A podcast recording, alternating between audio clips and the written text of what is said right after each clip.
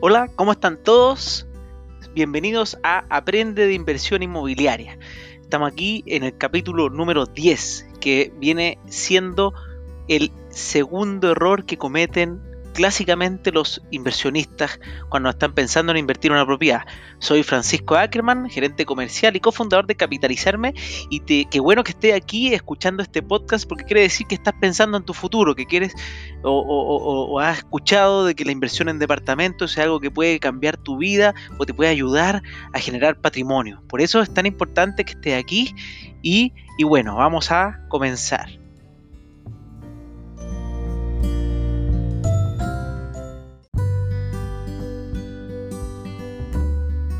El error número 2 clásico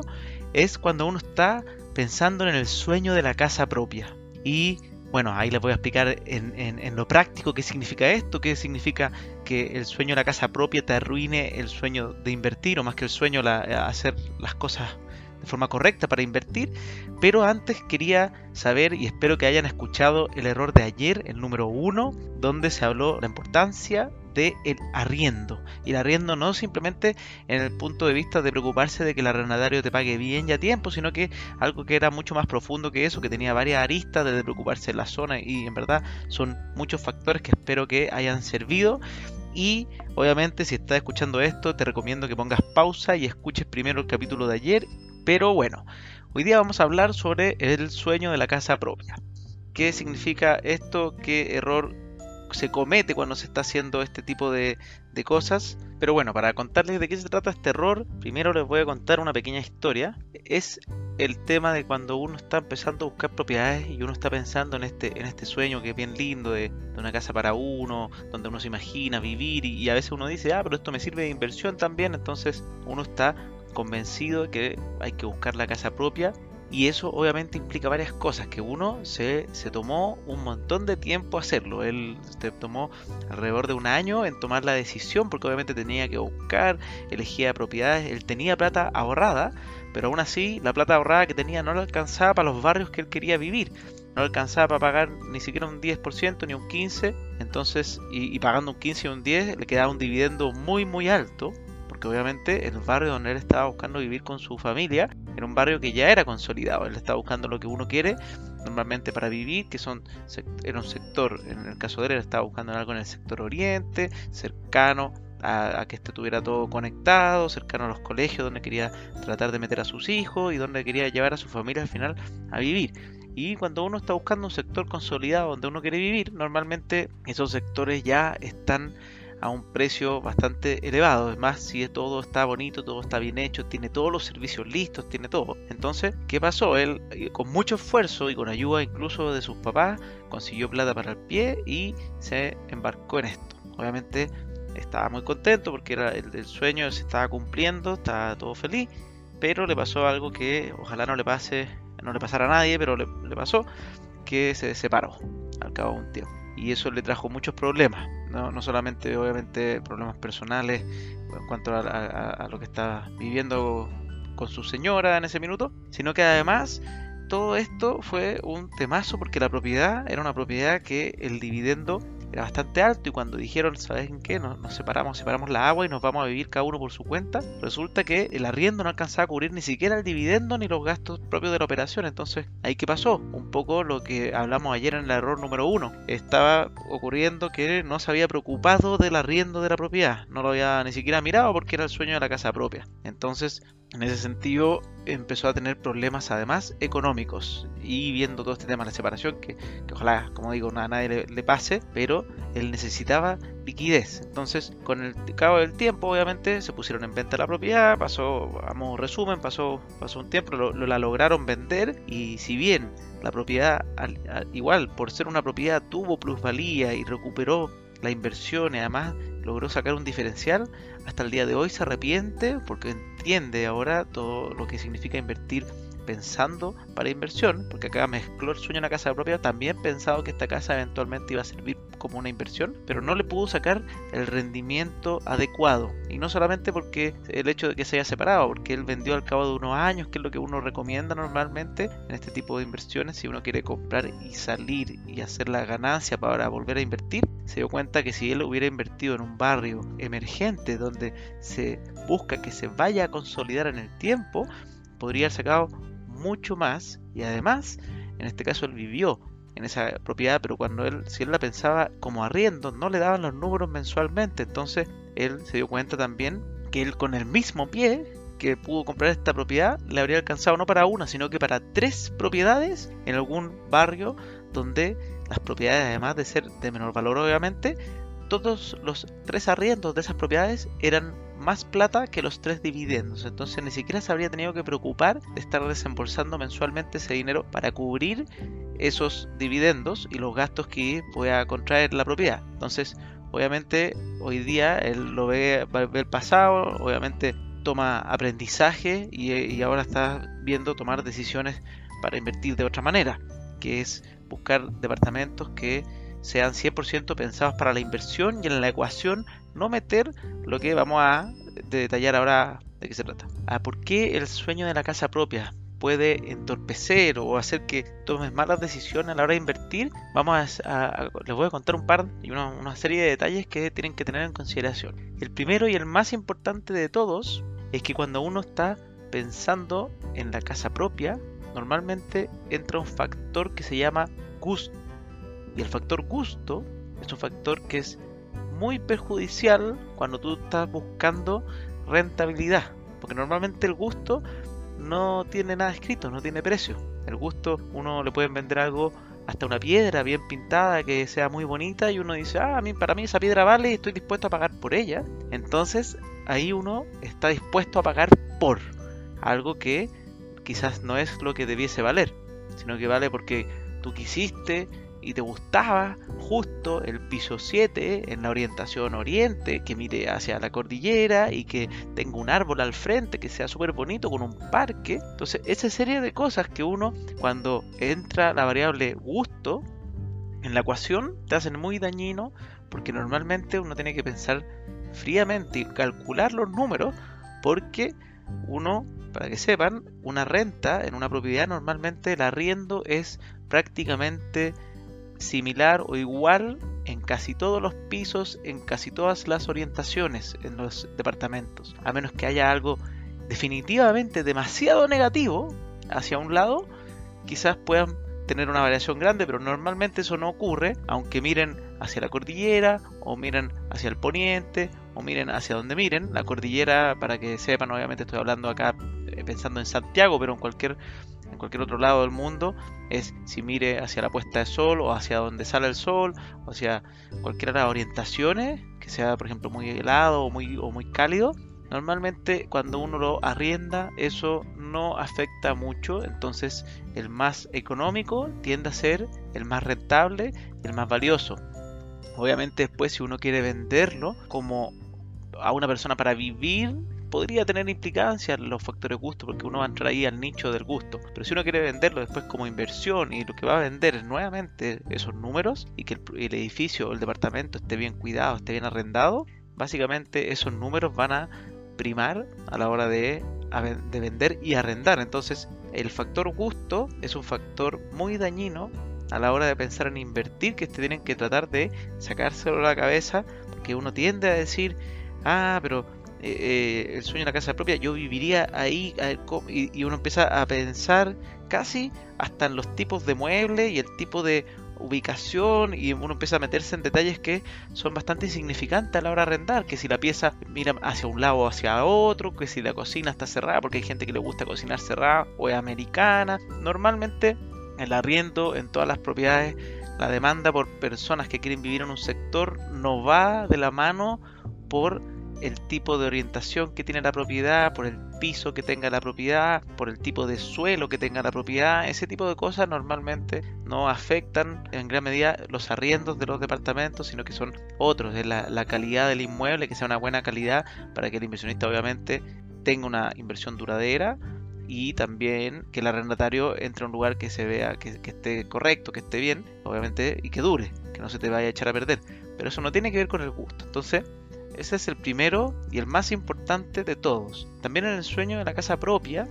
ocurren algunas cosas, que es cuando uno, en estos sueños, uno eleva barrios que quizás no son los que corresponden. Entonces uno dice, ah, es que a mí, ¿saben qué? Me suena, eh, a mí me gustaría, o yo estoy soñando en vivir en un sector más de campo, más ah, parecido eh, a lo que fue Chicureo en un principio, o, cualquier sector que quizás uno dice quiero tener mayor espacio, mayores patios, una casa porque para tener patio para los niños, qué sé yo, y entran ese tipo de factores también que obviamente cuando uno sectoriza, por, porque al final la variable, el sueño de la casa propia, la principal es el gusto dividido en, distintas cosas, pero en este caso se trata de añorar algún barrio en específico, entonces uno dice, ah, es que a mí me gusta el centro, yo viviría en el centro, entonces el solo el centro, y el centro, y el centro, y el centro, y muchas veces se pierde la oportunidad de invertir en varios sectores que son muy buenos, muy emergentes, como se dice la palabra, emergentes que están en proceso de crecimiento y van a tener grandes saltos quizás en plusvalía, lo que te puede servir a ti para vender en el tiempo y probablemente además en los arriendos que van a ser muy buenos en, diferencial con sus gastos. Entonces uno se pierde esas oportunidades por estar pensando en, esta, en este sueño. Por eso también es fundamental que ustedes no, no caigan, porque el, sueño de la casa propia es un problema bastante grande a la hora de invertir. Yo tengo innumerables casos de amigos que obviamente también el sueño de la casa propia no solamente es meter este sueño a la hora de invertir, pero ocurre muchas veces que uno antes de querer comenzar a invertir dice no es que yo primero quiero comprarme mi propiedad y después comienzo a invertir. Y normalmente eso deja un vacío o te, deja un problema a la hora de poder invertir luego. Porque ¿qué, qué, ocurre? Normalmente uno cuando invierte, primero, está comprando propiedades, si uno hace todo bien los cálculos, que son pequeñas, que te complementan renta. Entonces uno tiene propiedades que son con un dividendo A y un arriendo que es A más 1. Entonces uno complementa nuevas rentas a tus ingresos, lo cual te podrían dejar eventualmente una mejor capacidad financiera si uno lo, hace bien y todo, te podría dejar hasta mejor una mejor situación a futuro para poder comprar tu casa propia o arrendar en un sector que uno quiera vivir bien, acomodado o, con lo que uno estime conveniente para el gusto propio. Entonces uno puede prácticamente vivir arrendando una propiedad que le gusta gracias a las diferencias entre los arriendos y los dividendos. Esto obviamente es difícil, hay que lograr hacer otras cosas para llegar a eso, pero se puede hacer. En cambio, cuando uno parte con la casa propia, cuando uno dice de manera joven, oye, yo primero, yo tengo, eh, no sé, 30 años, 27 años, me estoy casando, y lo primero que hacen es comprarse el departamento, ese departamento por, por decir cualquier sector, pero me quiero comprar mi departamento de dos dormitorios porque estoy pensando en mi primer hijo y en las condes y, al, al, final se terminan comprando una propiedad con unos ahorros bastante grandes porque son propiedades que son, son caras, entonces esos ahorros los podrían haber invertido en algo que les genere renta y renta recurrente además, que te adiciona ingresos al bolsillo, se lo gastan en esta propiedad que normalmente no les funciona como la mejor inversión, porque esa propiedad de dos dormitorios que pensaban que era la casa propia, al final les dura unos cuantos años, porque después del primer hijo van a pensar quizá en el segundo y se les empieza a quedar chica esta propiedad, y en ese minuto que ya se invirtieron los ahorros grandes en esa propiedad y dicen ya, nos vamos a buscar otra tienen que venderla porque normalmente no tienen los ahorros para pagar un pie de algo más grande. Entonces empieza el ciclo de las casas propias, donde no generan ingresos para ellos gracias a, las propiedades. No se vuelven una inversión, sino que se vuelven una función para crecer en, en, tu casa propia. Entonces terminan teniendo que venderla porque si la arriendan, normalmente el arriendo no te cubre el dividendo, entonces quedan con un gasto mensual que les duele y empiezan a ver imposibilitado el, no, sé si es la palabra acá sueño, pero la opción de poder comprar propiedades para renta. Y al revés, ocurre distinto, no es tan difícil. Obviamente tiene muchas cosas, porque normalmente cuando uno compra para vivir entra a, tratar de entregarse lo máximo para sí mismo y eso implica muchas veces gastar casi un poco más de lo que debo y gastan lo máximo que pueden dentro de lo que eh, ven su gusto. Entonces, Cuando es para inversión uno puede decir, uy, parto con uno o un, par de departamentos chiquititos, los tengo ahí, me rentan mensualmente, después veo y voy a buscar financiamiento para una casa propia. Eventualmente uno puede vender uno de esos departamentos y se queda con el otro y compra la, la casa propia, pero mantiene así igual una inversión que le está generando. Entonces, Normalmente lo que he visto yo en personas que conozco, hartos conocidos, que parten comprándose la casa propia y después, cuando tienen la casa propia, les es muy difícil comenzar a pensar en inversiones porque se les va gran parte de su dinero en ese dividendo mensual, que es un gasto que normalmente es mayor a lo que gastarían ellos si lo hicieran arrendando. Por lo general es hasta un 30, un 40% más grande de lo que habrían gastado esa misma propiedad, pero arrendándola, porque se fueron a un barrio donde obviamente quieren cumplir con su sueño, entonces están dispuestos a gastar más. Y cuando tienen ese gasto, obviamente después, y ningún ingreso, porque esa, propiedad la están usando, no, no, la, no, le genera nada, eso se convierte en un problema que, le, que no te dan después más créditos para poder seguir creciendo. Entonces, eso amigos míos, creo que sería una de las cosas más graves que, te puede ocurrir. Eh, no, no, es, 100% negativo, obviamente, no, no, quiere decir que la gente que se compre departamento está haciendo lo pésimo, el departamento para vivir, nada, nada, nunca es así, siempre invertir en propiedades o comprar propiedades para mi punto de vista es algo muy positivo, muy bueno, pero creo que se pierden la oportunidad de haberlo hecho un poco mejor y haber crecido quizás de mejor manera, pero lo están haciendo por el camino del gusto. Entonces, eso es lo más importante que creo que les tengo que decir sobre este tema de la casa, del sueño de la casa propia, de cómo no hacer que interfiera este sueño, no simplemente desde el punto de vista de meter aspectos del gusto en la decisión de compra de inversión, que eso por favor no lo hagan porque les puede traer muchos daños a la hora de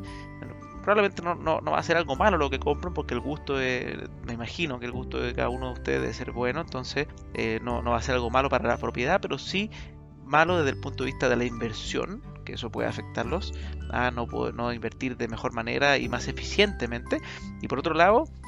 el partir con el sueño de la casa propia antes de tiempo, porque hay que pensar que ese, ese sueño de casa propia, por en mi experiencia, quizás Conozco historias de abuelos míos que sí se compraron una casa patronal o, cuentos de personas que se compraron una casa donde podían vivir los hijos, los nietos y todo en esa, en esa casa, pero hoy día eso no pasa, normalmente se confunde y se compra una persona, un joven emprendedor o un joven trabajador que está comenzando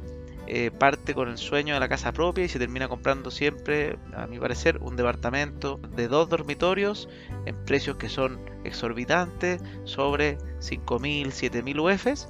porque piensan que van a estar ahí mucho tiempo, pero normalmente ese mucho tiempo se convierte en poco tiempo y después esa propiedad solo